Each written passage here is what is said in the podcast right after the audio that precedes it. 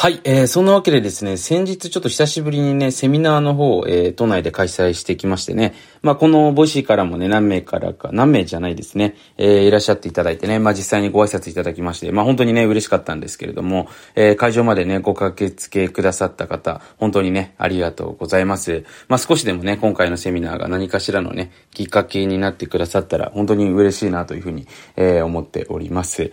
あの、まあ、先日のセミナーはですね、お金の設計図書き換えということでね、まあ、日本だとこうお金の勉強ってする機会がないので、なんかお金ってこうどんどん出ていくものというか、失っていくものだったりとかね、お金の話をするのが、こうタブーみたいなね、どうしても風潮があると思うんですけれども、まあ、実際にね、えー、僕世界に入れてみてやっぱり思うんですけれども、お金はね、その、まあ、三つの機能があるわけですね。価値の尺度だったり、交換だったりね、えー、保管の手段だったりするわけなんですけれども、結構ね、使い方を良くしていくと、まあその、捉え方もそうなんですけれども、まあ、お金って楽しかったりするわけなんですよ。で、楽しいですし、お金も増えてきますし、なんかいろんなことがこう、実現できるのが、この僕お金のいいところだと思ってるわけですよね。ただね、そういう勉強をしていない。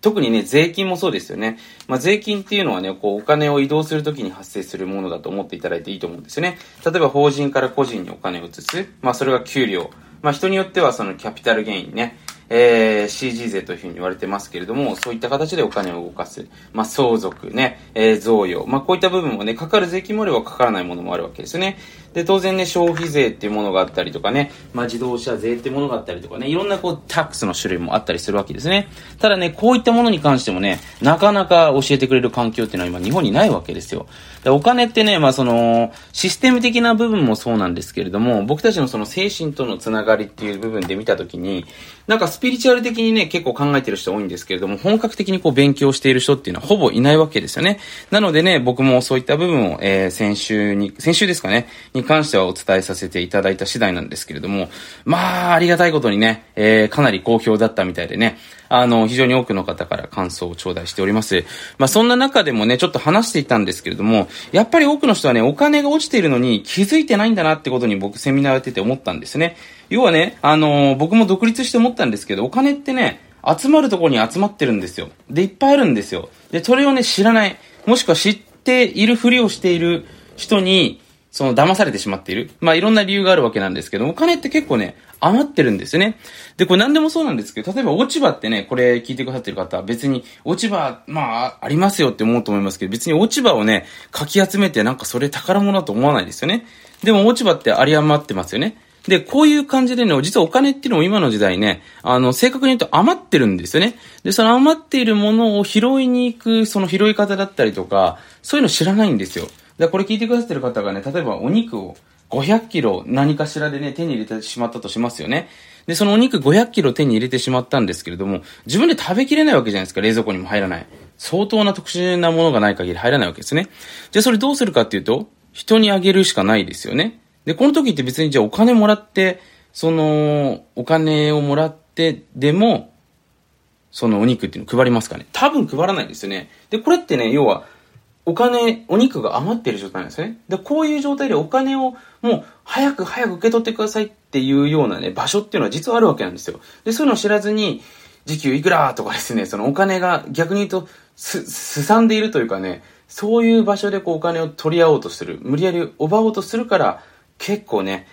厳しかったりするわけなんですね。だこれがね、実はあんまり知られてないんですけれど、今資本主義経済でね、お金持ちの人がお金持ちにどんどんなる理由なんですよね。で、お金に縁がない人たちはね、お金が本当にないところにあえて行っている。で、そこで頑張って給料を上げようとしている。で、お金ある人たちは、いや、そんな難しいとこ行かなくていいんじゃないっていうところでね、お金があるところにポーンと行ってね、もうなんか誰も拾ってないからそれを受け取るみたいなね、そんなところがあるわけなんですね。でまずこの構図っていうのを理解した上でですね、えお金がどこにあるのかっていうのをちゃんと見極めて動いていかないと、これからものすごい本当にね、格差社会になっていくわけだと思うんですね。